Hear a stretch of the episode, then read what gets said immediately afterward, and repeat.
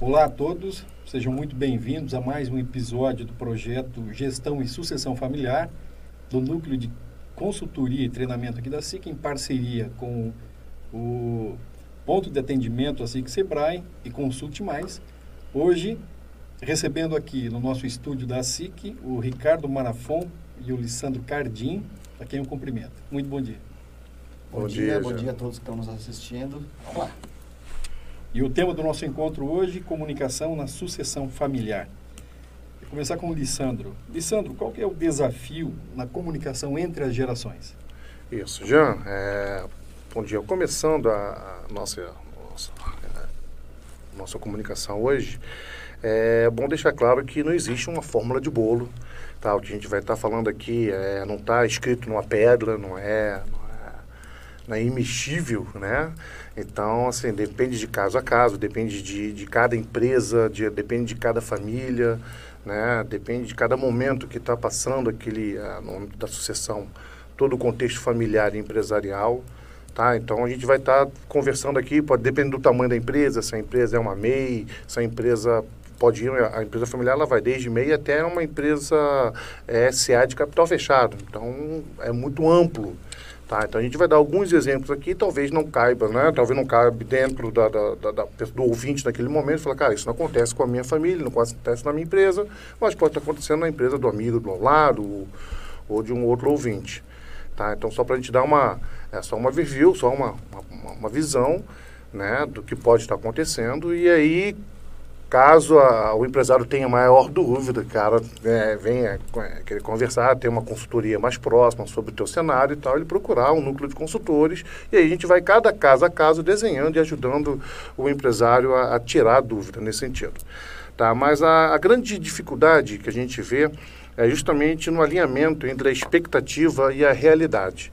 Tá? Por quê? É, normalmente a gente tem um exemplo, tá? numa empresa é, familiar pequena, o, o, o pai, né, vou botar a figura do pai, ele, ele vê com grande sucesso ele ter construído uma empresa do zero e aí essa empresa ele, ele tirou todo a, a, o seu patrimônio, construiu o seu patrimônio, conseguiu dar instrução para o seu filho, né, conseguiu dar uma educação excelente para o seu filho, para os seus filhos, no caso filho e filha, né, é, fico, é, se sentiu realizado, bem sucedido, mas se dedicou muito, trabalhou muito, para poder construir isso. Né? Então, na percepção, ele é um vencedor, lógico, né? para quem construiu tudo isso.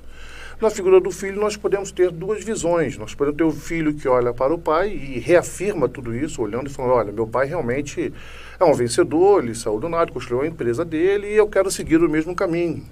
É uma sucessão familiar mais simples.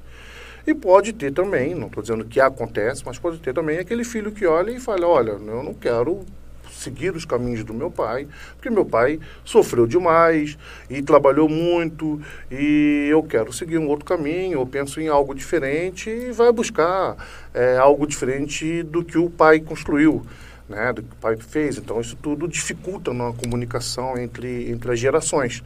São pensamentos normais que isso, é, isso acontece no dia a dia.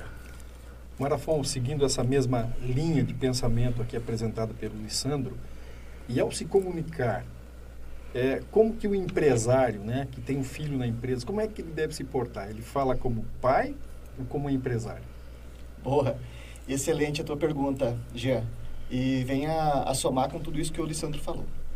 Muito bom. Será que tem como a gente separar uma coisa da outra? Será que tem como a gente pegar, não, agora de manhã eu vou acordar pela manhã e vou tomar um café com o pai. Depois que a gente chegar na empresa, vamos nos falar como é, presidente e sócio, colaborador. Difícil separar isso porque nós somos aí em 8 bilhões de pessoas e todos nós temos uma particularidade. Somos seres humanos. E as emoções acontecem a todo instante. Então, como separar isso? Eu acho difícil. Eu penso que uma dica legal para se fazer isso é ter no seus stakeholders aí, vamos traduzir isso, nos envolvidos no processo da, da empresa, ter uma missão alinhada e harmônica, onde que o empresário ele já harmoniza seu relacionamento com o funcionário, com o colaborador ele acolhe esse funcionário, esse colaborador, ele entende de uma forma mais sistêmica, com um olhar sistêmico, olhando para o funcionário, para o colaborador, com uma visão de que ele é uma pessoa, que ele tem uma família, que ele tem uma vida social que ele tem um trabalho. O que, que eu quero dizer com isso? Se a empresa tem essa visão acolhedora, harmônica com os seus funcionários, fica mais fácil estender e acolher o filho como um deles. E não necessariamente ter aquela queda de braço, aquela coisa que eu coloco na placa da minha empresa, uma missão, que é a missão e o propósito, normalmente, do dono da empresa, que originou a empresa. Então fica mais fácil de comunicar e inserir, então, o filho, não levando o filho para a empresa como se fosse filho ou como se fosse um funcionário, um sócio, mas como se fosse os dois. Fazer uma coisa assim mais automática, mais harmoniosa.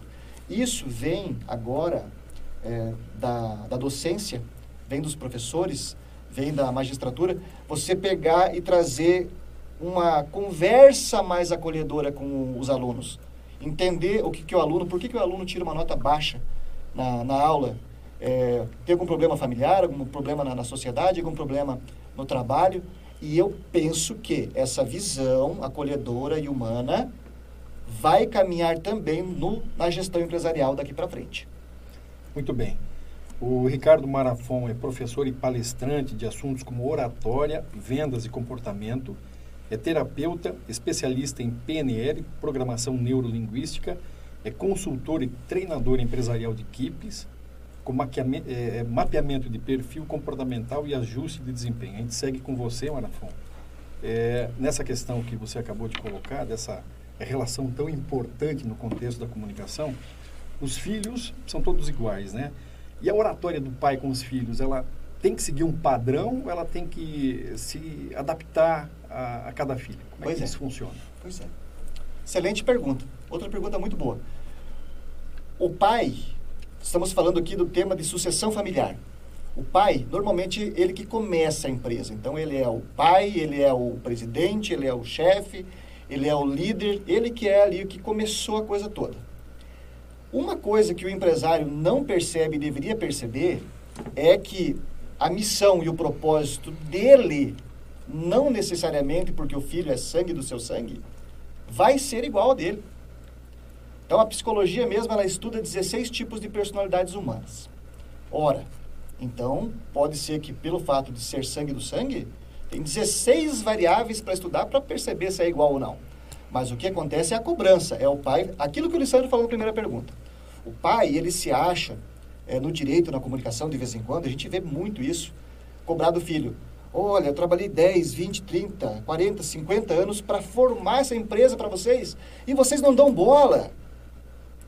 É, eu gostaria que vocês me sucedessem para eu ter mais paz, mais folga, me aposentar com a mãe de vocês e vocês gerenciar tudo isso. Mas o que, que acontece?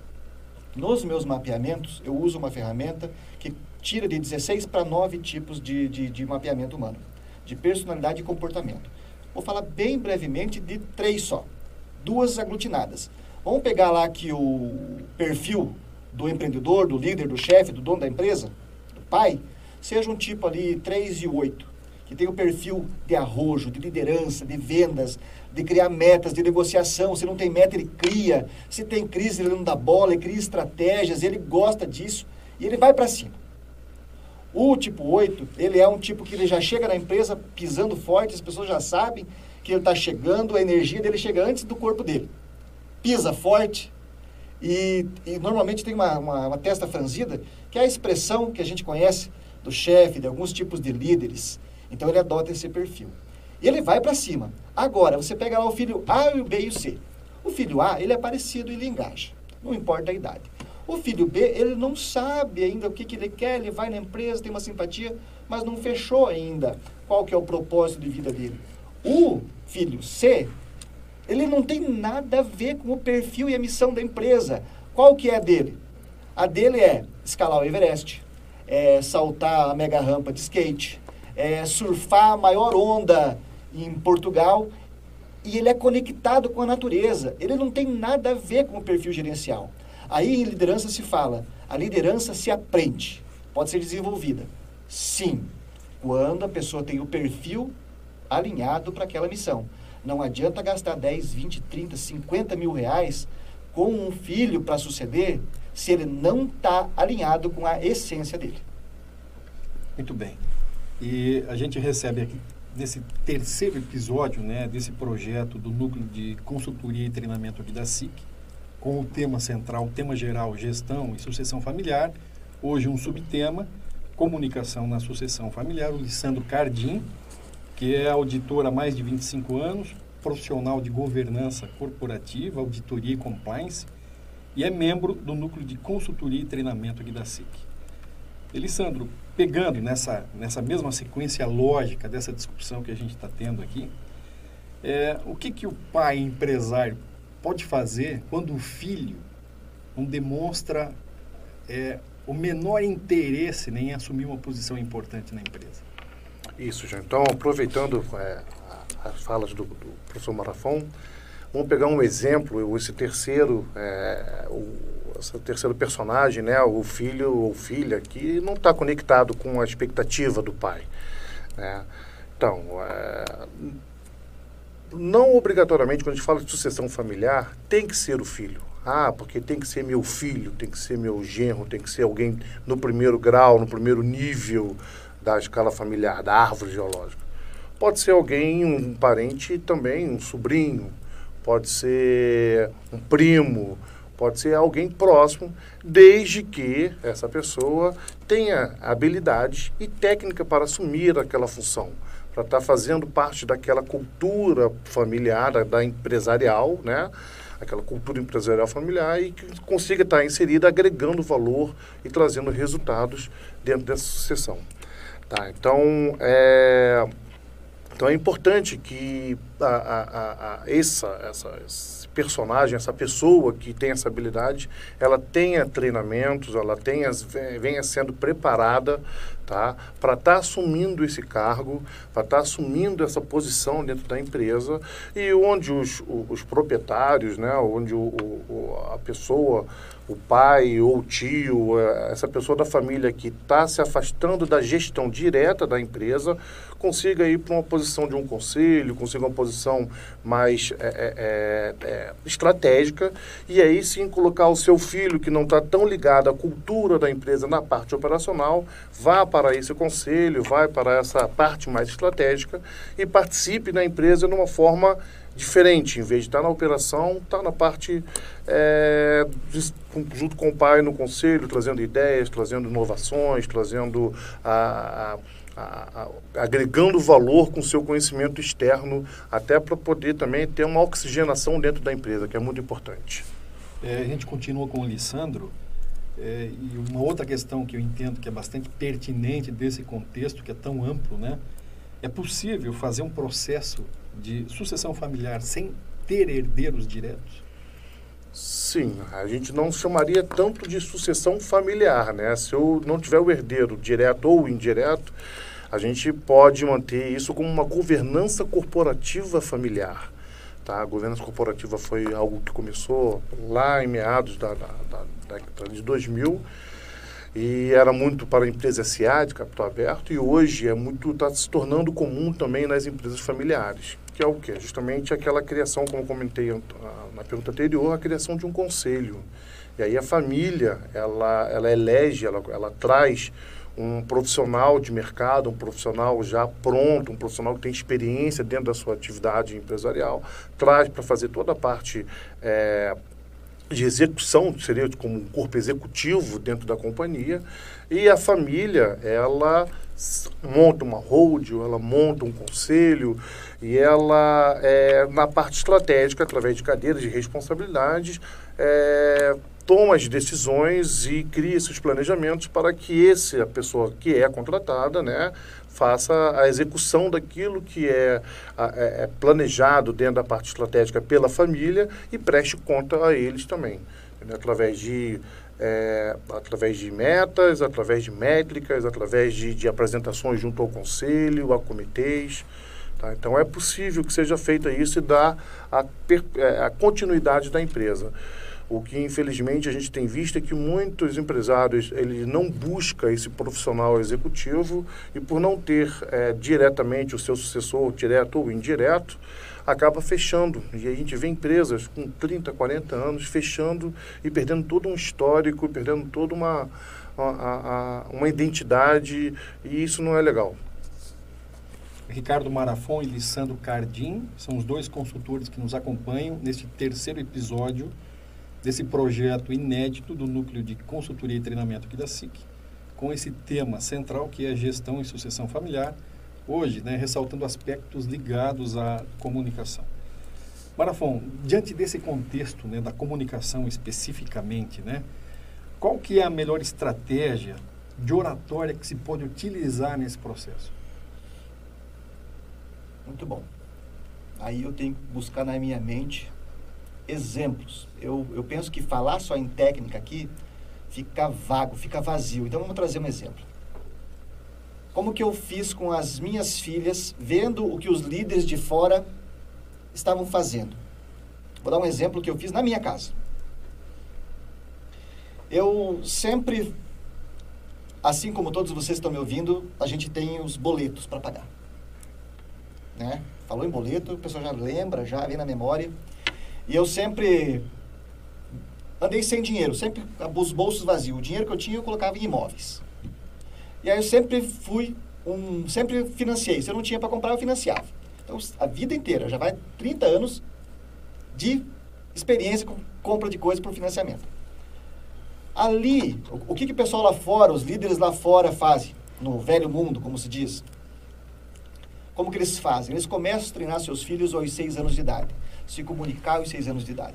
Então eu deixava o boleto em cima meu, da mesa do meu escritório e fazia questão, não faz tanto tempo assim, hoje a gente usa cartão, a gente usa o Pix, mas há um tempo atrás, numa, numa história de 30 anos atrás, a gente usava o dinheiro. Então eu fazia questão de deixar uma, um montinho, um centímetro de dinheiro ali, com notinhas até pequenas, não de notas de 50, de 100, notas de 10, de 5, e fazer um voluminho. E a criança já ia passando e olhando aquilo ali, pegando intimidade com a coisa. E ela já começa a olhar e fala, poxa, meu, meu pai sai aí, compra uma Coca-Cola, cinco reais, é uma nota, agora tem várias notas aqui, olha quanta Coca dá para comprar. E, e, e, nessa, nesse treinamento mental, onde eu deixava minha criança ser criança, mas fazendo esse, essa, essa educação financeira, eu fazia ela é, pensar e aí uma vez eu cheguei e comecei a falar com a Carolina, que hoje tem 15, lá nos 6 anos de idade dela. Eu fiz a mesma coisa com a Camila, que hoje tem 10. Aos 6 aninhos eu, mesma coisa. Boletinho e o dinheiro em cima. E eu falava, ó oh, filha, se a gente juntar um pouquinho mais desses montinhos que a gente pode ir pra Disney. A gente pode se divertir, a gente pode ir lá. Ah, pai, que legal, quero ver o Mickey, a Minnie, não sei o que, tá, tá, tá. E deixava isso no primeiro mês. E ia trabalhando no segundo mês, no terceiro mês. Até que uma vez, quando ela estava segura, eu falei para ela, filha, é assim, ó, esse boleto aqui é um contrato que é, a nossa casa ainda é do banco. O que, que você acha da nossa casa? Ah, não, pai, nossa casa a gente sai de viagem, a gente pega um hotel, mas quando a gente volta, a nossa casa é a nossa casa. Então, aquele conceito de segurança. Então, tanto a Carol como a Camila, daí vai passando os meses, ela vai crescendo e ela já decide. Aí, aí, filha, vamos, ó, dinheiro pra gente ir pra Disney, vamos? Não, pai, eu acho melhor a gente primeiro pagar a casa. É, quanto tempo vai pagar a casa? Ah, filha, 15 anos a gente já pagou 13, falta dois anos. Então, depois, quando a gente quitar, daqui dois anos daí depois que a gente quitar, a gente faz a poupancinha e a gente vai para Disney. Pode ser? Elas falam isso. Parte delas. Então, dica de para te responder, dica de comunicação. Não adianta querer se comunicar com teu filho no momento que você pensa que é o momento da sucessão. Você já tem que pensar na sucessão lá atrás. Se chegou lá com 18, com 20 anos, com 30 anos, e você não foi o primeiro coach, se você, pai empresário, não foi o primeiro professor de educação financeira do teu filho, não é terceirização do professor, uma faculdade que vai fazer isso. Você precisa lá atrás fazer isso. Lá nos seis aninhos de idade, porque dos seis aos 12 ele vai formar, vai alinhar a missão de vida dele. Então você tem essa janela entre os seis e os 12 para fechar essa lacuna dele, deixando ele ser criança, deixando ele ser jovem. Primeira coisa, lá nos seis aninhos de idade, treinando já. Pensa que você é coach, você é o professor dele e faz o primeiro treinamento. E depois, muito importante, aos 15 anos, você começar a encaminhar ele para um coach, ou para um mentor, ou para uma psicóloga, e fazer um mapeamento de alinhamento estimado. O que, que pode ser que ele vai crescer na vida, qual que é o curso de vestibular que ele tenha a, o prazer de fazer. Então, ali pelos 15 você faz uma vez, 16 faz outra, 17 faz outra, 18 faz outra, e vai alinhando. E você vai monitorando. Uma coisa que um pai faz, a maioria dos pais fazem, é terceirizar. Então, toma de propósito teu filho e monitora. Veja, ouça e sinta o teu filho e seja você o primeiro treinador da vida dele no questão de dinheiro, porque o tema de hoje é, é a comunicação. Eu penso que na liderança tem duas coisas que são, in, são importantíssimas para desenvolver um líder. Uma, a comunicação e outra, a educação financeira, dentre tantas outras. Mas essas duas, elas andam lado a lado ali e, e nós, como pais, precisamos dar o desenvolvimento inicial para os nossos filhos. Sandro, uma outra é, questão assim que é muito comentada né, nessa, nesse assunto que é tão amplo, tão extenso, que é a sucessão familiar, é a questão do conflito que existe na família e que isso, de certa forma, é levado para a empresa. É como quebrar, hein, Sandro, esse, esses conflitos familiares e paradigmas para o sucesso da sucessão? Então, aproveitando o gancho do, do professor Marafon, é exatamente esse treinamento, né? Lá no, no início, lá com, com, com, a criança ainda no seu no momento da formação dela, lá com 5, 7 anos, já começar a trabalhar isso desde lá atrás, já trabalhando essa parte cultural, né? é, quebrando esses, esses paradigmas, já alinhando as expectativas com a realidade, alinhando os propósitos, a missão, valores. Então, se é trabalhado e plantado isso lá atrás, você minimiza muito na hora do processo de, de sucessão, quando é, realmente está na hora de está no momento de você trocar o bastão, né? Passar o bastão de pai para filho. É, então é, é muito importante que você tenha paz, tenha harmonia que essa troca de bastão seja o menos agressivo possível, para ele não acabar caindo no chão, igual uma corrida de 400 metros com trocas de bastões, para que ela seja uma coisa indolor, que doa menos possível, até para a empresa sentir menos, porque isso impacta também nos colaboradores, impacta também nos fornecedores, nos clientes, tá? Então, essa...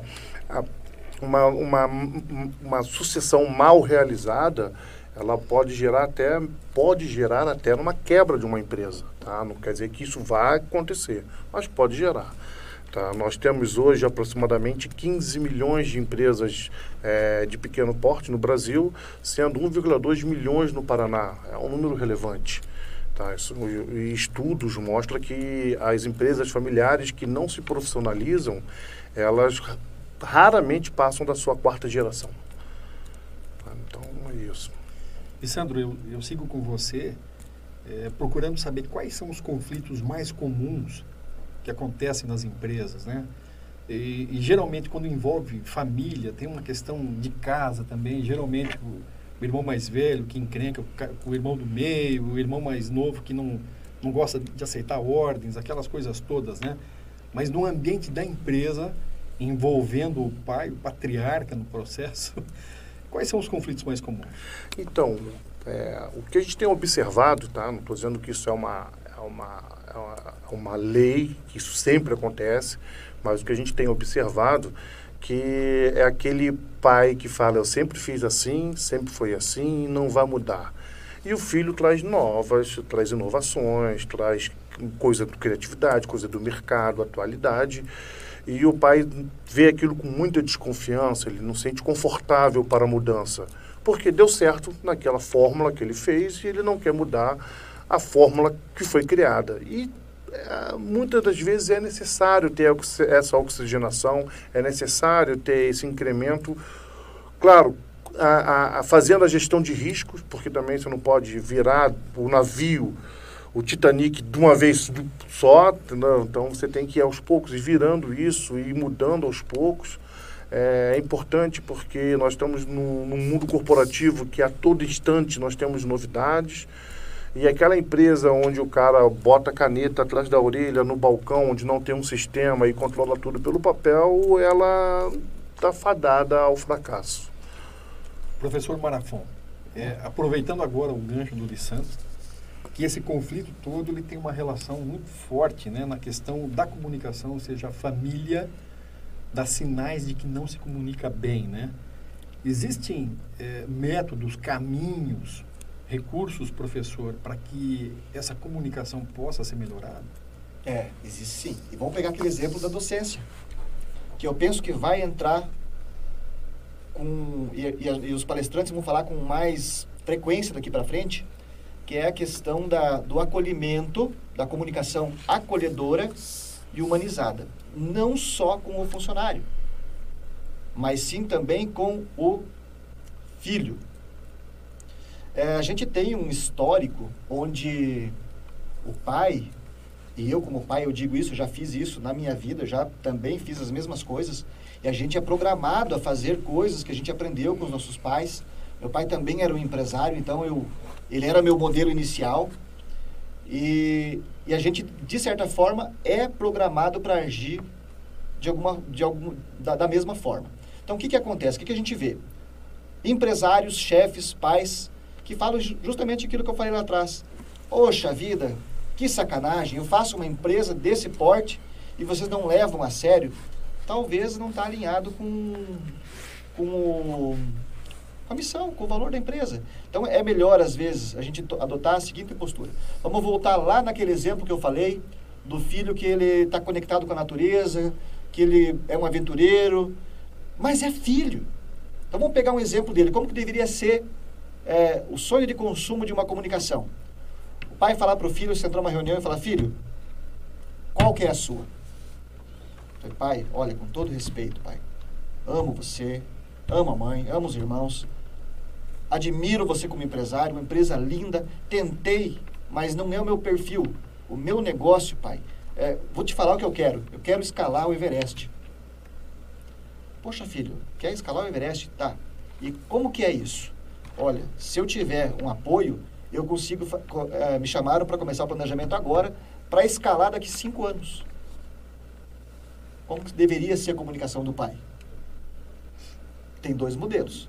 O primeiro dá um tapa na mesa, esculachar, traumatizar, criar um trauma ali, rachar a família e levar a goela abaixo. E o outro modelo, filho, então tá, você pega, então se concentra nisso então, e você foca no escalar o Everest. Você foca nisso. Tem cinco anos aqui para você fazer esse planejamento, porque eu quero que você suba e desça com segurança.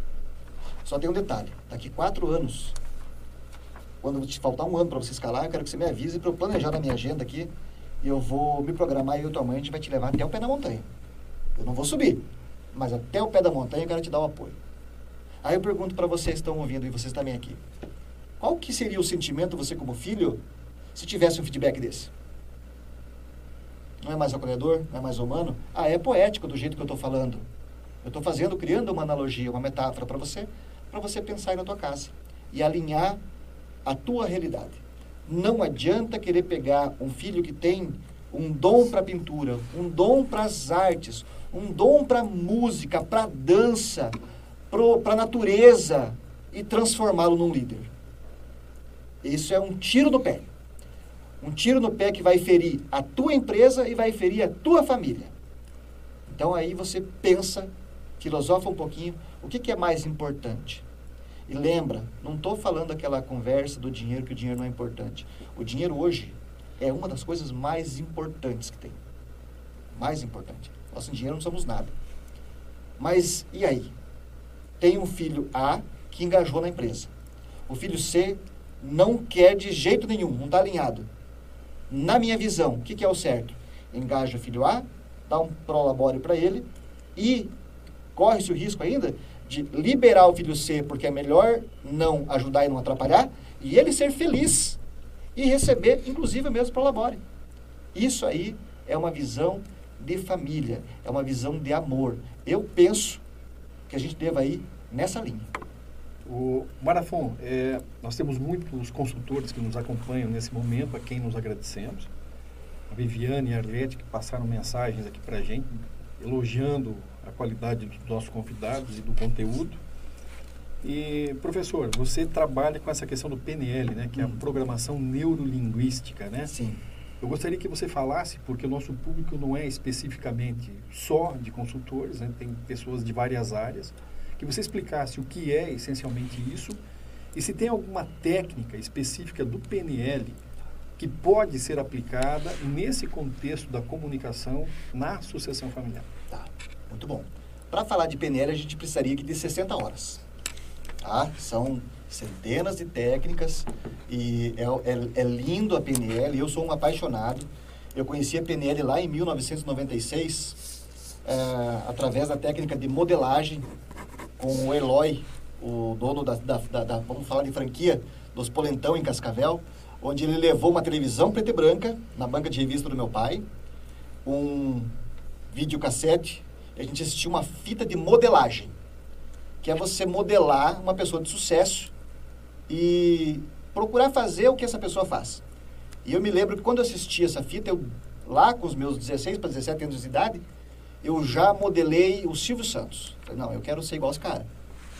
Eu quero falar em público igual esse cara. Esse cara, para mim, é, é, o meu modelo. Dentre outros que eu vim modelando. Só para dar uma introdução, onde que eu conheci a PNL. Agora, de tantas técnicas lindas da PNL, uma das que eu mais gosto e uso nos meus cursos de oratória, inclusive, é algo que eu chamei carinhosamente de sistema VAC. VAC, um acróstico. Visual, auditivo e sinestésico. Então veja o seu filho. Veja ele. Não deixe que o mundo, que o colega, que as drogas, que as influências o veja. Veja ele. De verdade. Veja, esteja. Perceba o que eu estou querendo dizer. A intenção de você vê-lo. E ele sentir que você está vendo. Ouça. Questão auditiva. Ouça o que ele está te dizendo. Não deixe ele te falar aqui do lado e você continua fazendo o teu trabalho. Vira para ele aqui, ó. Vira a linha. E, e faz ele perceber que você está ouvindo ele. Essa conexão é quase mágica. Ele vai sentir um rapport, uma conexão tão grande que ninguém vai conseguir quebrar isso. Os concorrentes né, da educação não vão conseguir. E, por fim, o sinestésico. Esteja com ele. Passa a mão nele.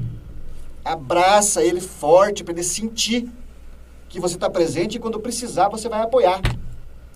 Então veja, ouça e sinta o teu filho. Lá no cerne, passa para ele o que, que é amor, o que, que é família, através da tua visão, da tua audição e do teu tato. Interessante, hein? Explicação, puxa, fantástica. E eu aproveito e emendo com você, Lissandro, pedindo o seguinte. A gente está falando muito na questão da comunicação. Mas isso que o professor Marafon acabou de colocar aqui tem muito a ver com amor e respeito, né? De que forma que essas duas palavrinhas elas podem se encaixar também né, dentro desse trabalho, desse processo que é contínuo e de longo prazo, né, na sucessão familiar. Sim. Aproveitando esse gancho, é, essa construção que você faz, né, nessa síntese, nesse VAC, faz com que o filho olhe para o pai e tenha aquele a, aquela palavra que você utilizou do modelo. emparelhamento, do modelo. modelo. Você olha para o seu pai com tanto orgulho, você modela nele e você diz: Eu quero ser igual ao meu pai. Não é tomar as mesmas atitudes, não é tomada de decisão dentro da empresa, não. É olhar aquela pessoa e ter uma admiração tão grande por ela e reproduzir isso também nos seus filhos, no netos daquele pai. Trazer tudo que ele aprendeu, que trouxe de positivo e replicar para os seus filhos. O que o pai não trouxe de positivo, que é normal, nós somos passivos a erros, não replicar, trabalhar melhor. Né? E, e vamos cometer novos erros, porque é padrão, faz parte da nossa troca de gerações, a gente está sempre aprendendo também com a nova geração. É isso que você comentou, muito importante, que a gente percebe, eu tenho dois filhos pequenos, de 8 e 9 anos, e eles vêm a tocar na gente igual gato, eles sentem a necessidade do toque, né? Então, eles sentem a necessidade de papai, papai, papai, papai, para ouvir, prestar, largar o celular, largar o que está fazendo para ouvir o que ele tem para dizer, por mais que sejam assuntos que talvez não, não nos interesse, mas é importante porque ele sai cheio de orgulho, com o peito cheio, quando a gente escuta sobre o joguinho, sobre a técnica que ele fez, sobre os acertos e erros dele, ele se sente importante por, por, eu ter ouvido. Então é uma, você vai construindo isso desde pequeno. É uma construção, como a gente vem conversando aqui, lenta. O processo sucessório é um processo lento. Tem que começar lá embaixo, lá na infância. E vir crescendo na adolescência para assim ter a maturidade para no momento certo fazer a troca de bastão com mais suavidade possível. Comunicação na sucessão familiar é o tema do terceiro episódio desse projeto inédito com o assunto central gestão e sucessão familiar que é do Núcleo de Consultoria e Treinamento da SIC, em parceria com o ponto de atendimento a SIC Sebrae e com o Consulte Mais. Eu continuo com o Lissandro, é porque a gente falou de coisas boas aqui, né, dessa questão do afeto, dessa questão do modelo, embora sejam pessoas diferentes, né? Mas tem um outro desafio que eu lembrei, né, diante desse nosso bate-papo todo aqui, que é o apego pelo poder, né?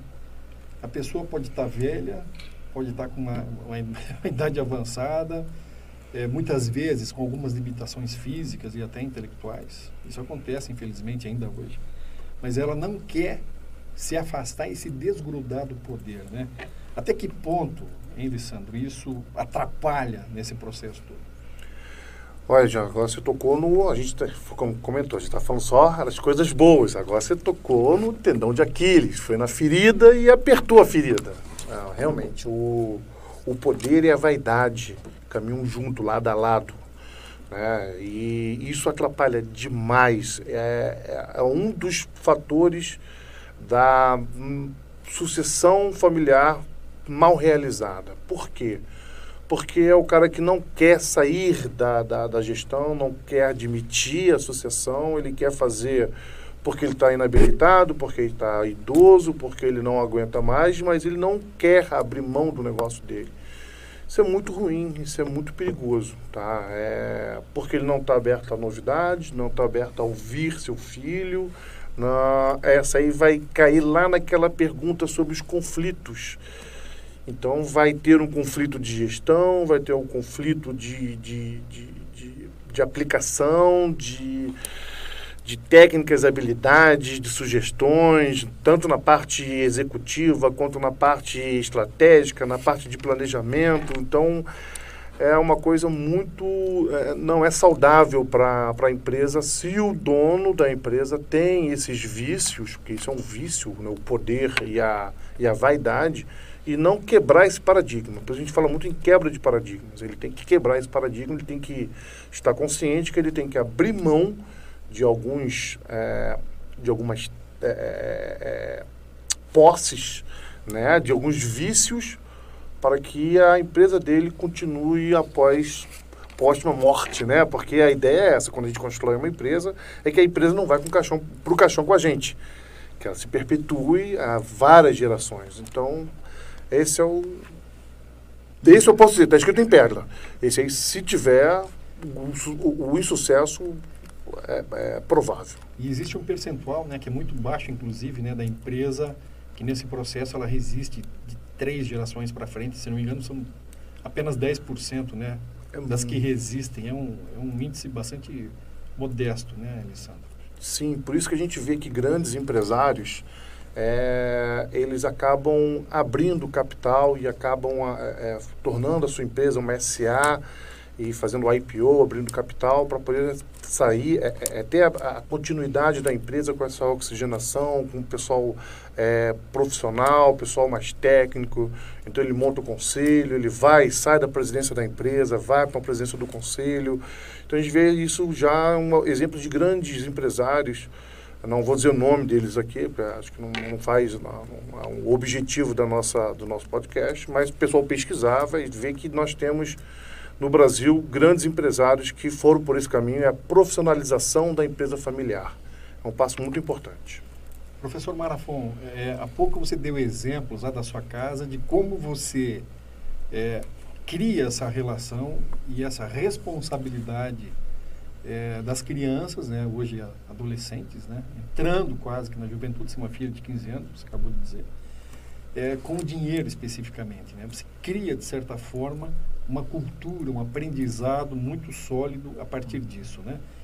Existe, professor, um, um, uma idade certa, uma época certa, para dentro de casa, o pai que é empresário, iniciar diálogos com foco em empresas e negócios?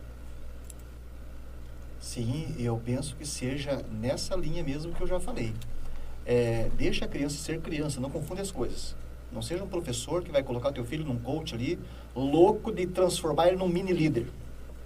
Mas a partir dos seis anos já começa a dialogar, começa a conversar e vai monitorando. Esteja presente não só na tua empresa, não só alinhado ao teu modelo de negócio e à tua missão. Esteja alinhado com a tua família, que é a coisa mais importante que tem. Quando eu falei naquela parte do dinheiro, eu quis falar justamente isso. O dinheiro é muito importante. Nosso dinheiro hoje, nem estaríamos aqui. Né? Mas nós temos que ter a, na consciência que a nossa família é o nosso bem mais importante. Então, na minha opinião, já começa a conversar ali com os seis aninhos e vai crescendo, monitorando e nunca para com a conversa. Conversa eterna. Vão trocando dicas. Ó, oh, pai, é, a minha filha esses dias chegou para pai, daqui uns dias eu quero comprar um imóvel. Falei, pá, beleza, filha. Bacana. Só que para lá. Tem tua faculdade ainda, faz tua faculdade, foca na tua faculdade. Depois você compra o teu imóvel, a gente vai te ajudando até lá. Mas já tem aquela coisa, já, ela já está ligada que a, a, banda toca diferente. E quem tem que ensinar a tocar é a gente. Não o, o, o colega, aquele mal, aquela influência má. Nós temos que estar o tempo inteiro olhando, ouvindo e sentindo nossos filhos. Mas eu é, espero ter respondido essa pergunta, mas eu quero dar os parabéns e dizer para o Lissandro o quanto que eu estou feliz de estar aqui com ele, dividindo essa banca com ele, porque o Lissandro ele falou uma coisa importantíssima agora na, na tua pergunta anterior. O que fazer o empresário não se desprende daquela sedução que chega a beirar uma loucura, né? De não querer se desprender. Agora pensa você que é empresário que está escutando a gente. Quando você começou a tua empresa, há 10 anos, 20, 30, 40, 50 anos atrás, você começou com um sonho. Lembra do teu sonho. Lembra do teu sonho. E veja hoje, 10, 20, 30, 50 anos depois, se você viveu o teu sonho ou só viveu para a tua empresa. Então, isso que o Lissandro falou é muito importante. Eu não vou lembrar agora o autor que diz a frase. Se é McKenna, se é Drucker, lá do tempo da faculdade, lá em 2000. No ano 2000. Então, não vou lembrar. Mas tem uma frase que é assim: delegue, não abdique. Então, ou seja, delega, delega para o filho na sucessão, ou, se ninguém quiser, delegue para consultores uma sucessão, delegue, delegue e sai viver o teu sonho. Vai ser feliz. Vai. É, tem um empresário de Cascavel, não vou falar quem que é. Esses dias eu estava fazendo um Cooper, estava andando para dar uma emagrecida, e eu passei na frente de um boteco.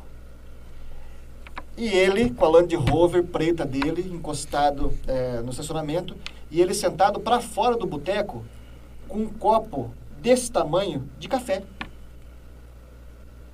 Aí eu fiquei refletindo, puxa vida, esse cara vende café aqui em Cascavel, de, de todos os tipos, de todos os gostos, e tem o status de chegar na empresa e pedir para alguém da Copa, falar, me faça um café. Mas não, o gostoso dele é sentar na rua, com as pernas para fora na calçada, tomando um bom pingadão.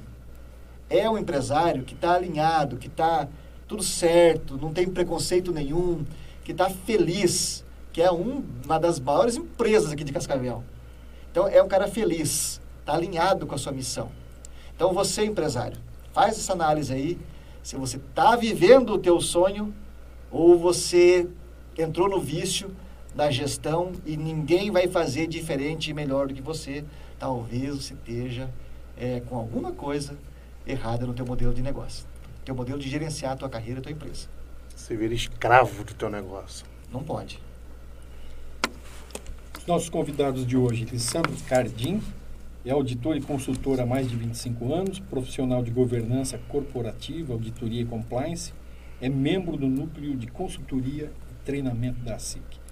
O professor Ricardo Marafon, além de professor, é palestrante de assuntos como oratória, vendas e comportamento, é terapeuta e especialista em PNL, programação neurolinguística, É consultor e treinador empresarial de equipes com mapeamento de perfil comportamental e ajuste de desempenho.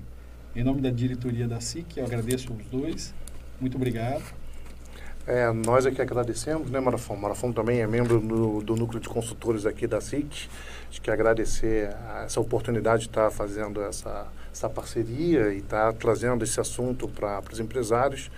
É, gostaria de dizer que para os associados da SIC, o núcleo de consultores está de portas abertas aqui para poder estar recebendo vocês através do projeto Consulte Mais. É, para quem não é associado, a gente faz o convite. A SIC é a casa do empresário. Venha conhecer a SIC, venha fazer parte da, da, da sua casa. Tá? E venha também participar dos núcleos. Tá? Nós temos diversos núcleos aqui na, na, na, dentro da SIC e a gente trabalha em pró é, não só da, do, do, comércio, da indústria, como também da sociedade. Tá? Então é isso, quero agradecer o convite, agradecer o Marafon e estamos à disposição. Eu também quero agradecer a todo mundo que está escutando a gente. Quero agradecer a vocês dois pelo staff, pelo apoio maravilhoso desde o início. Quero agradecer também a direção da SIC, que olha, eu percebo e sinto que a direção da SIC ela está conectada com a gente de um jeito que o que a gente quer, a gente vem aqui, a gente pede e as portas estão abertas. A SIC nunca foi tão aberta na história da vida dela. Então, essa questão de pandemia e tudo mais, eu, eu percebo que a SIC deu um salto de inovação e evolução ao ouvir os núcleos, ao ouvir os empresários e estar com as portas abertas aí para os empresários utilizar os nossos serviços aqui da consultoria. É, e sugiro a você, empresário, que tem algum problema na tua empresa, seja financeiro, seja em vendas, seja comercial, RH, nutrição, é, compliance, sucessão, é, comunicação, entre em contato com a SIC aqui, que a gente tá, tem um promocional aí de algumas horas gratuitas para tentar te ajudar. Para finalizar, quero deixar aqui então essa nossa sementinha plantada na cabeça de vocês né, que estão nos assistindo. E fica agora então a, aquela expectativa de tentar imaginar aqui na nossa cabeça o que, que vocês irão fazer com todas essas informações que a gente passou aqui hoje. Muito, muito, muito obrigado. Até a próxima. Eu quero fazer um agradecimento também especial aqui para o João, do Departamento de Marketing da SIC, que nos acompanha aqui na técnica. Valeu, João. Mais uma vez, Lissandro, professor, muito obrigado. Obrigado, obrigado. A todos que assistiram e avisando que esse conteúdo fica à disposição agora né, nos canais Facebook e YouTube, a SIC Cascavel, é isso, né, João? Então, quem quiser ter acesso a esse conteúdo, a essas informações que são extremamente importantes e pertinentes, é só consultar lá. E também, por favor, né, peçam para que os amigos, empresários, pessoas que possam, de alguma forma, ter afinidade a esses temas, que também assistam. Até a próxima.